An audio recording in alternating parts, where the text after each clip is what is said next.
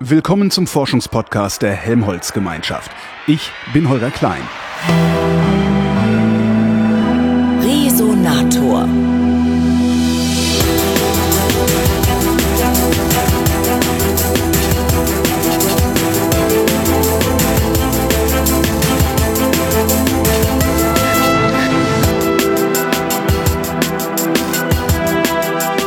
Am Alfred-Wegener-Institut im Helmholtz-Zentrum für Polar- und Meeresforschung arbeitet Guido Große in der Sektion Permafrostforschung und betreibt Permafrostforschung. Hallo, Herr Große.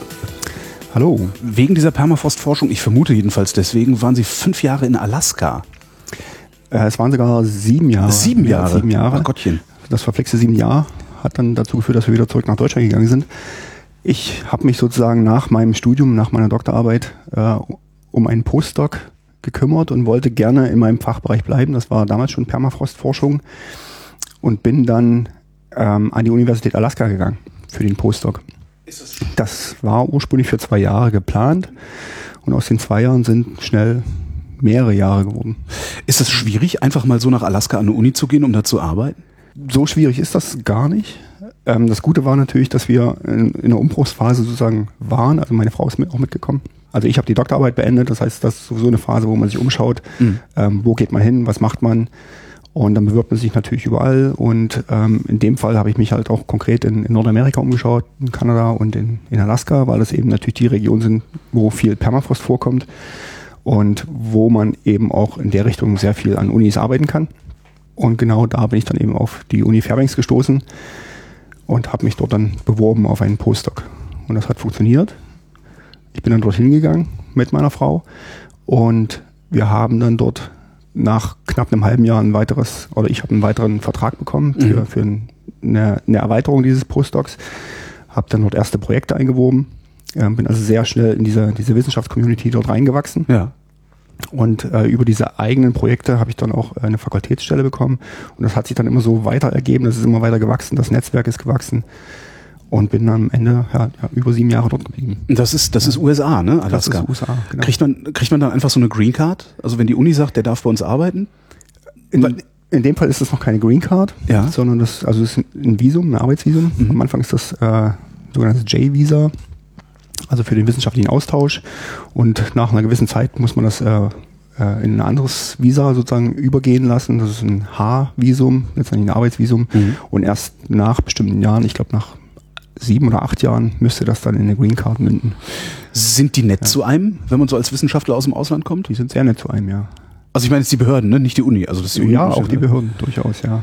Also man wird da sehr mit offenen Armen empfangen auch, ja, als, als Wissenschaftler. Wie viele Koffer haben Sie mitgehabt, als Sie rübergefahren sind? Oder macht man das, rechnet man das in Containern? Ich weiß es gar In, nicht. in dem Fall sind es Koffer gewesen, ja, zwei Koffer, wenig, sehr, Echt? sehr wenig, ja. Oder als Sie zurückgekommen sind? Da war es ein Container.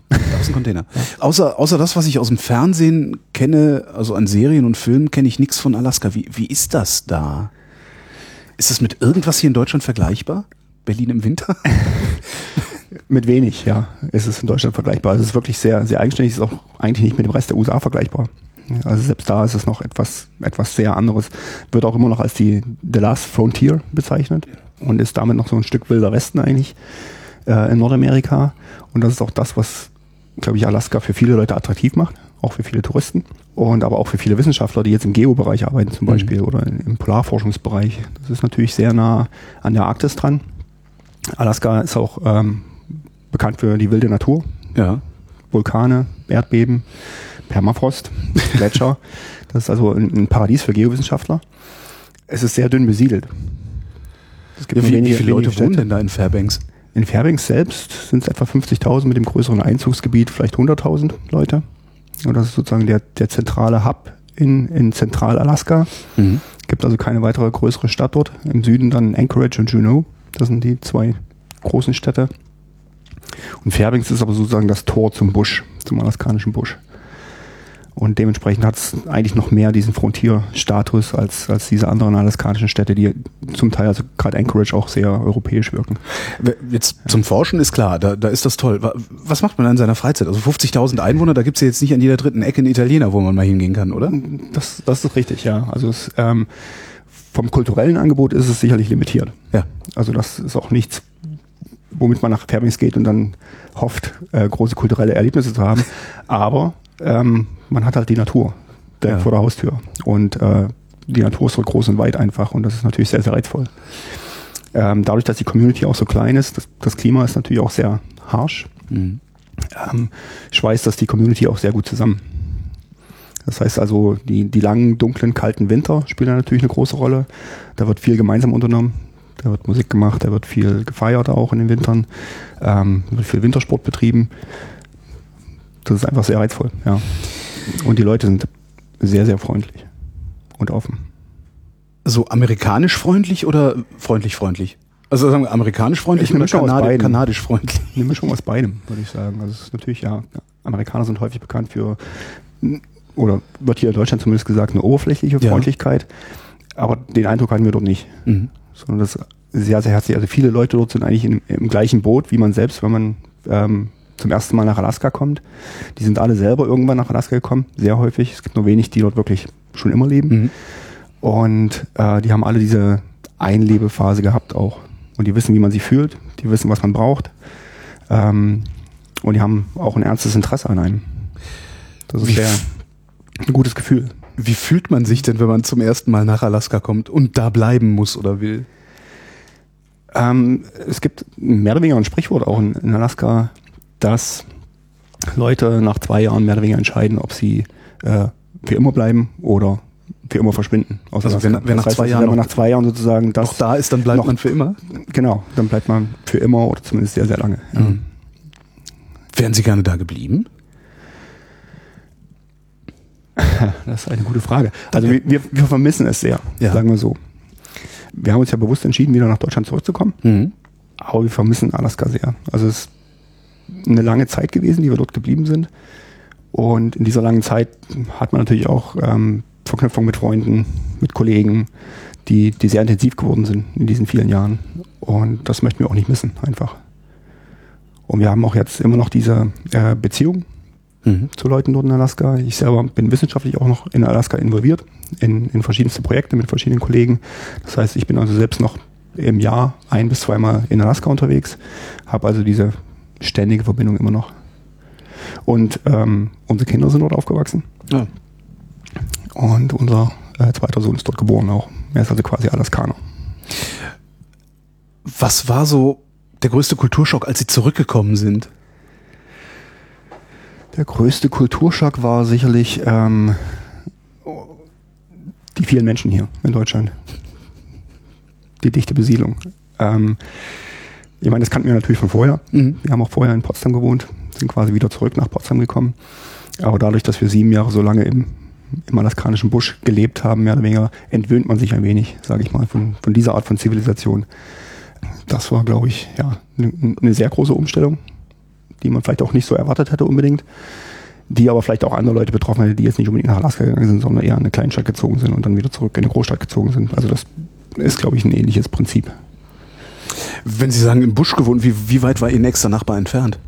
Wir haben nicht direkt in der Stadt gewohnt, sondern meistens am Stadtrand oder leicht außerhalb. Das ist in Fairbanks sehr, sehr weit verbreitet. Und dass die Leute ähm, eben nicht Downtown Fairbanks leben. Downtown Fairbanks ist äh, nicht besonders schön. Mhm. Äh, eine typische amerikanische Kleinstadt mit Also- Boxstores und Zweckbauten. Zweckbauten, So, ähm, mehr oder weniger. Sehr kalt. Ähm, aber außerhalb gibt es natürlich wunderschöne, wunderschöne Gegenden, ähm, wo, wo Leute ihre Häuser bauen in den Hügeln. Ähm, und dort haben wir dann auch gewohnt. Und wir waren sozusagen von Wald umgeben, mehr oder weniger. Haben Nachbarn gehabt, die man zwar gesehen hat, aber man hat ein sehr großes Grundstück in der Regel ähm, und viel, viel Freiraum. Ist das Leben da oben teuer? Ich könnte mir vorstellen, weil, weil ja, da wächst ja auch nichts. Also da muss ja alles hingeschafft werden auch, oder? Genau. Aber ich habe jetzt, also wir haben nicht den Eindruck gehabt, dass es wesentlich teurer war als Deutschland. Mhm. In vielen Bereichen. Also man verdient auch mehr Geld. Es gibt sozusagen die eine Art Zulage, im Buschzulage. Die Buschzulage, so könnte man es bezeichnen. Sie sagten vorhin, äh, die Leute, die da schon leben, die wüssten, was Neuankömmlinge nicht nur fühlen, sondern auch bräuchten. Was brauchen denn Neuankömmlinge? Warme Schuhe. Warme Schuhe, ja. Es gibt viele Sachen, die man erst so nach und nach erfährt natürlich. Einige, die auch erst auf den ersten Blick absurd wirken. Ähm, also wenn man den ersten Winter erlebt, merkt man dann viele, viele Sachen, mit denen man, mit denen man hier in Deutschland natürlich nie was zu tun haben wird. Temperaturen minus 40 Grad, minus 50 Grad erfährt man natürlich hier nicht. Minus 50 Grad. Und weiß dann natürlich auch nicht, wie man sich verhält bei solchen Temperaturen. Ja, wie verhält man sich denn da drin bleiben? Heizung an? Genau. Ja, ab bestimmten Temperaturen, ab minus 35, schläft das Leben quasi ein außerhalb. Ja. Das heißt, man, man verlagert alles nach innen, man minimiert sozusagen Autofahrten, Einkäufe und so weiter. Springt das Auto dann überhaupt noch an? Das ist auch ein großes Problem, was man dann so nach und nach erfährt. Ähm, die meisten Autos haben äh, Heizung, mhm. wo die Ölpfanne und der, der Motorblock ähm, vorgeheizt werden. Da gibt es elektrische Kabel mhm. sozusagen, mhm. die in, ein, äh, in eine Steckdose sozusagen am Haus in der Regel außen ähm, eingesteckt werden und die heizen dann über Nacht die, die Autos auf, so dass sie morgens eben durchaus anspringen. Wenn man das sozusagen nicht macht, ab minus 25 Grad, minus 30 Grad haben die meisten Autos Probleme anzuspringen, tatsächlich, ja. Aber bei minus 30 Grad oder meinetwegen auf minus 25, da kann man dann noch vor die Tür gehen. Ich stelle mir das entsetzlich kalt vor. Da kann man durchaus noch durch die, äh, vor, vor die Tür gehen.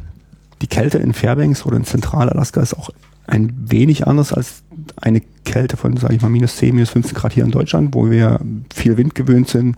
Ähm, das gibt es dort in, in Zentralaska eher selten. Das heißt, es ist meistens windstill. Mhm.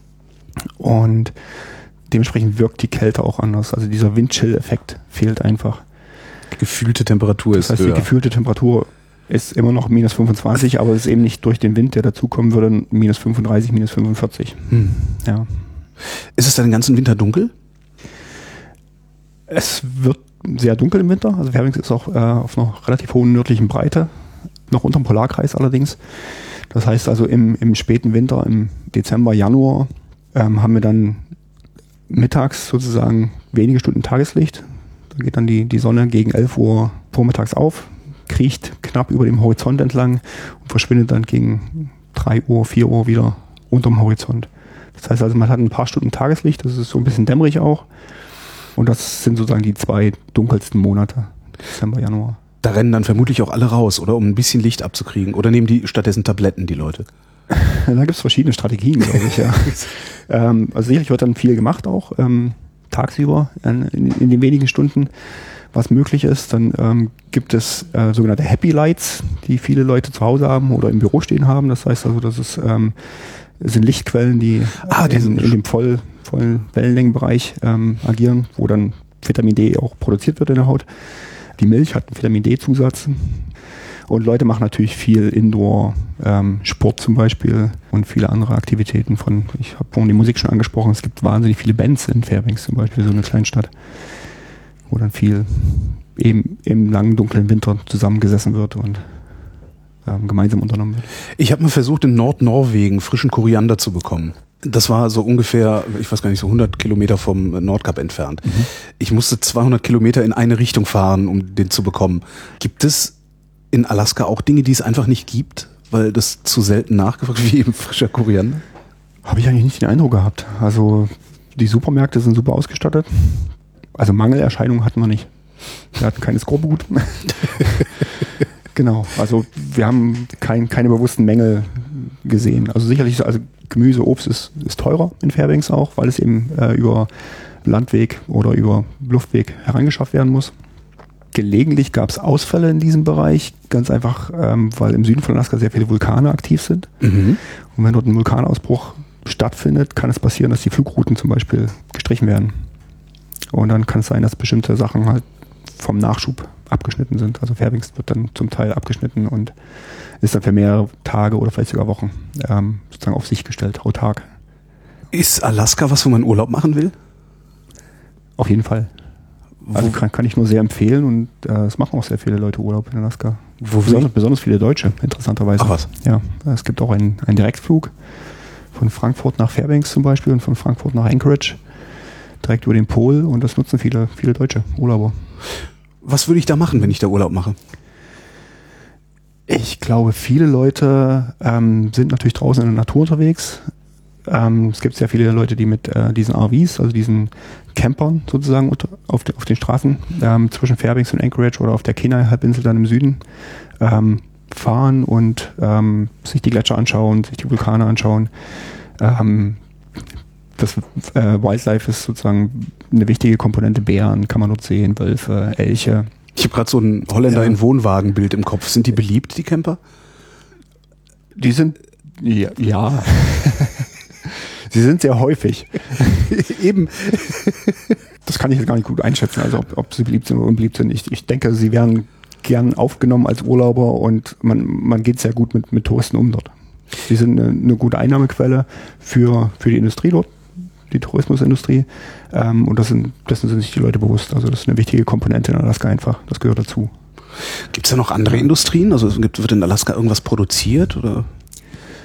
Ja, es gibt noch andere Industrien. Es ist, ist relativ einseitig in Alaska natürlich. Also ähm, die, die geowissenschaftlichen Industrien sind natürlich sehr groß, sprich also die Kohlenwasserstoffe, Erdöl, Erdgas spielt eine sehr große Rolle für Alaska. Das ist auch die Haupteinnahmequelle eigentlich für den, den Staat Alaska.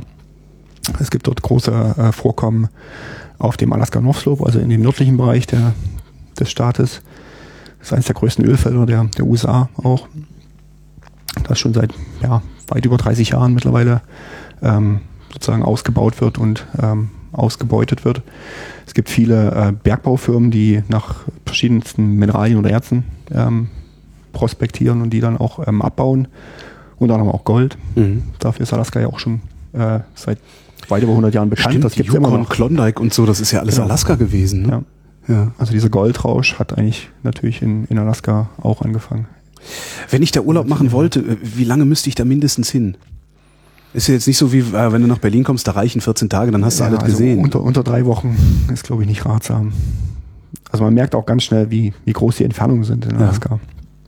Wenn man dort einfach mit so einem, mit so einem Camper von Fairbanks nach Anchorage fährt, dann ist man natürlich auch sehr, sehr lange unterwegs. ist der Sprit wenigstens billig? Der Sprit ist billig. Okay. Ja.